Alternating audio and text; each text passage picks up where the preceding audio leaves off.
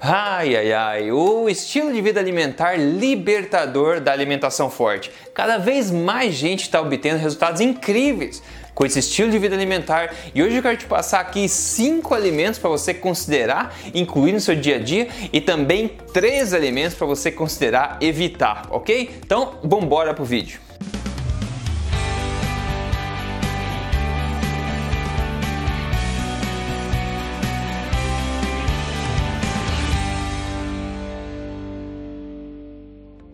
Olá para você, bem-vindo aqui ao meu canal. Eu sou Rodrigo Polesso, autor do livro Este Não É Mais Um Livro de Dieta e também fundador do Emagrecer de Vez e do Projeto Tribo Forte. Estou aqui semanalmente, sem falta, passando para você as verdades na lata sobre saúde, estilo de vida saudável e emagrecimento para te ajudar, ok? E hoje é o seguinte: saiu uma matéria comigo na revista Sport Life. Eles fizeram uma matéria falando sobre a alimentação forte, né? Que é o conceito que eu desenvolvi e dissemino. Eles dizem, né? Dieta com comida de verdade proporciona estilo de vida prazeroso e flexível. Bom, não é dieta, é estilo de vida alimentar, mas tudo bem. Aí eles comentam um pouco sobre alimentação forte, né? Falando que é, eu dissemino esse conceito, que ele é fundamentado em alimentos nutritivos. Ele também fala a questão da densidade nutricional, né? Falando que é um estilo de vida flexível e prazeroso. Mas mais importante, um dos principais pontos sobre alimentação forte é que o foco nela, dela, é na qualidade dos alimentos e não na quantidade. Né? A gente está acostumado a ouvir falar em dieta por aí, todo mundo focando em comer menos, comer pouco, contar calorias, se exercitar mais para tentar fechar a conta das calorias, na verdade. E a alimentação forte liberta todo mundo dessa loucura das quantidades. A gente volta a focar na qualidade do que a gente come. Quando a gente foca na qualidade que a gente come, a quantidade acaba sendo secundária, acaba se regulando automaticamente. É isso que a gente vê na prática, é isso que a gente vê em estudos científicos comprovando essa questão também. E um dos pilares da alimentação forte para você entender antes de passar os alimentos aqui é o foco na densidade nutricional dos alimentos. Quando você foca na densidade nutricional dos alimentos, mágica acontece no seu corpo, ok? Então tenha isso em mente. O que significa isso? Bastante nutrientes por quantidade calórica de alimentos. Tem alimentos que têm muita energia e pouco nutrientes, a gente está procurando o melhor equilíbrio entre nutrientes e energia também, ok? E se você quer aprender mais sobre alimentação forte, você pode ver meu livro e você pode também procurar aqui no YouTube, eu tenho outros vídeos sobre esse assunto, ok? Mas com isso então, você entendendo pelo menos o básico sobre esse estilo de vida alimentar, vamos para os cinco alimentos que você deve considerar incluir na sua dieta. O primeiro deles aqui é salmão. E agora antes de você falar que salmão é caro e tudo mais, tudo bem. É mais caro que trigo, é mais caro que farinha, é mais caro que açúcar. Mas eu não estou falando de salmão selvagem lá das florestas do Alasca, dos riachos da Noruega. Não, não é isso que eu estou falando, ok? Estou falando de salmão. Pode ser salmão de fazendas. O esquema é você não tentar ser perfeito, é você fazer o melhor que você pode. E o salmão de fazenda também contém uma quantidade incrível de nutrientes e ainda assim vai ser extremamente benéfico para você e muito mais barato. Como eu faço salmão? Muito fácil. Eu compro ele com a pelezinha embaixo, eu faço na frigideira no óleo de coco. Fica uma delícia. Eu digo que é almoço e sobremesa ao mesmo tempo, se você souber fazer direito, né? E tem tanto nutriente aí que pode te ajudar e com certeza deixar você forte e é parte da alimentação forte também. Tá aí o primeiro alimento. O segundo alimento, que na verdade tem um de bônus, é o azeite de oliva, que a gente já conhece, mas também o abacate, ok? Esses dois ah, alimentos são fontes de gorduras boas, a gente sabe disso. Agora, uma coisa sobre azeite de oliva: muita gente tende a não usar ele por causa de besteiras ditas por aí que você não consegue, não pode cozinhar com azeite de oliva. Sim, você pode cozinhar com azeite de oliva. Na verdade, tem um ponto de fumaça que a gente fala até alto, tá? Tem um bom ponto de fumaça. Eu gosto de cozinhar com óleo de coco, mas eu cozinho carnes de vez em quando com azeite de oliva também sem problema. Não tem essa que você não pode aquecer. O que você não pode fazer com gordura alguma é aquecer demais. Quando começa a esfumaçar, você não quer fazer isso, independente do tipo de gordura. Aliás, é uma dica de cozinha. Cozinhe sempre com temperatura média ou média alta dependendo do fogão. Você não quer quente demais. Com gordura nenhuma você quer aquecer demais, ok? Agora você pode sim, de acordo com a evidência científica que eu investiguei, perfeitamente cozinhar com azeite de oliva. E o abacate acaba sendo uma fonte natural de gorduras boas na sua dieta também, que vai bem inclusive com o salmão, que eu dei na primeira, primeira dica aqui, um salmãozinho bem feito na frigideira com óleo de coco e um belo avocado, um abacate cortado no meio com um toque de sal por cima, O terceiro alimento aqui são o que? Ovos. Ovos, pessoal. Por décadas e décadas eles disseram pra gente que a gente precisa parar de comer ovo por causa do colesterol. Hoje em dia, olha só como as coisas mudaram. Ninguém mais menciona colesterol. As diretrizes do governo alimentar já removeram colesterol no Brasil, removeram no Canadá, removeram nos Estados Unidos. Ninguém fala mais porque eles finalmente ficaram com vergonha na cara e viram que não tem problema nenhum você ingerir colesterol através da alimentação. O colesterol que você ingere na alimentação não tem nada a ver com os níveis de colesterol do sangue, porque a maior parte do colesterol do corpo é, é fabricada pelo próprio corpo. E outra, colesterol é essencial. A maior parte do cérebro é formado de colesterol. Esse medo todo foi criado artificialmente e agora finalmente a gente pode ficar mais tranquilo, né? Mas eu sempre digo isso para você,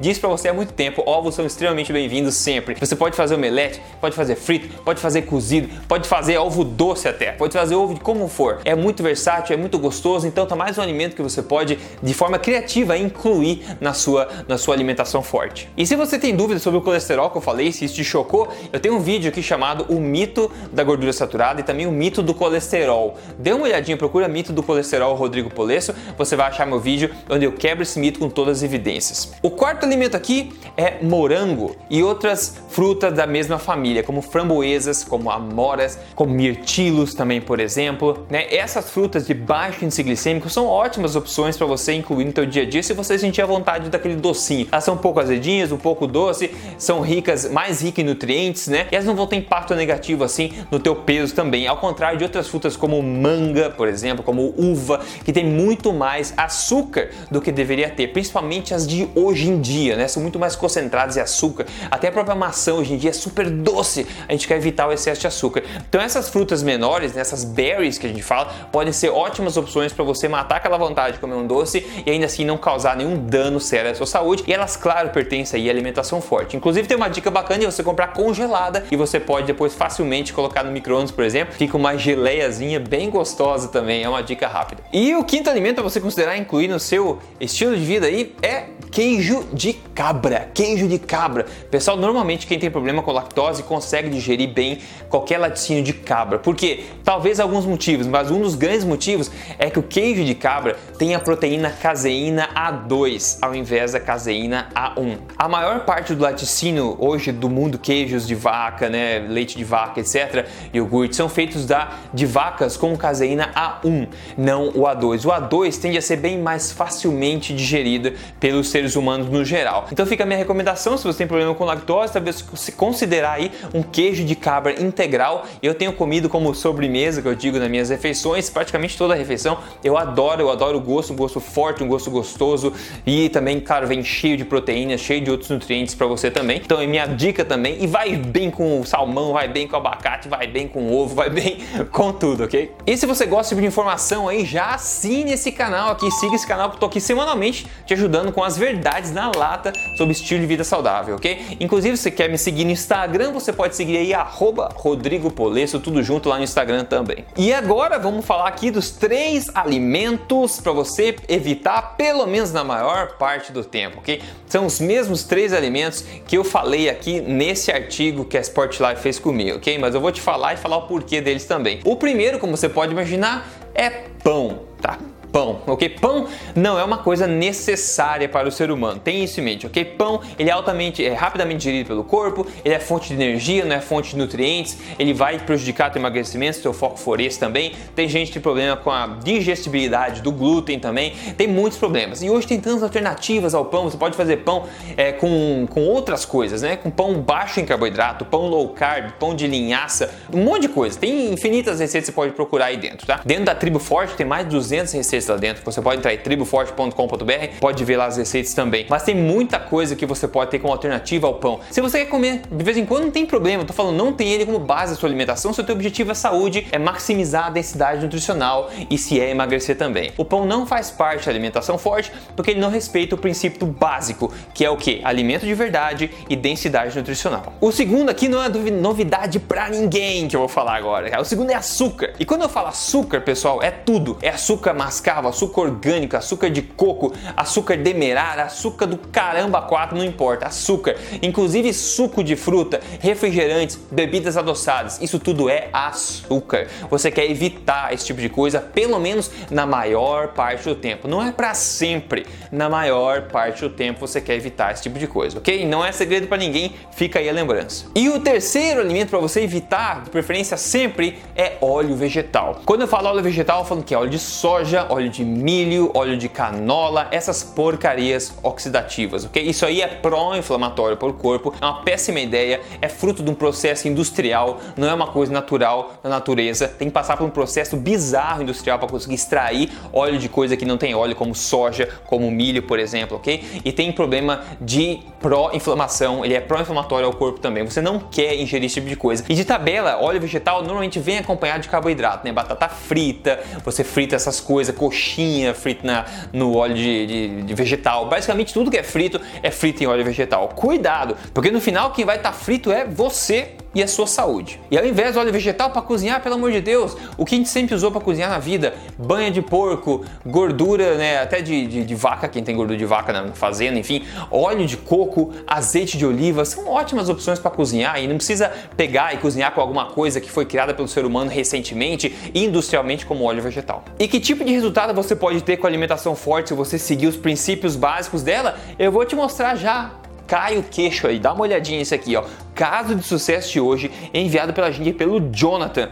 O Jonathan seguiu os, os princípios da alimentação forte no programa Código Emagrecer de Vez e ele falou: força, pois vocês também conseguem. Principalmente você aí que só precisa perder 10 quilos. Olha para mim, eu já perdi uma pessoa. Ele emagreceu 46 quilos, pessoal. 46 quilos. O Jonathan é uma pessoa bem legal, bem participativa lá no fórum dos membros do Código Emagrecer de Vez e ele perdeu 46 quilos. Que baita inspiração! A alimentação forte transforma vidas, transforma a saúde, transforma a boa forma. Se você quer seguir o programa Código Emagrecer de Vez também, siga aí, entra aí em códigoemagrecerdevez.com.br e veja a apresentação do programa lá que ela vai te ajudar. No mais é isso, ficou minha dica aí dos 5 alimentos para incluir na sua rotina e também dos 3 para você evitar na maior parte do tempo, ok? Basicamente isso. Eu espero que essa informação tenha te ajudado e com a minha explicação também sobre cada alimento. E semana que vem eu vou estar aqui de novo compartilhando mais coisa para te ajudar, ok? Até lá você promete que se cuida, beleza? Se cuida, alimentação forte na veia, hashtag alimentação forte. A gente se fala na próxima, até lá.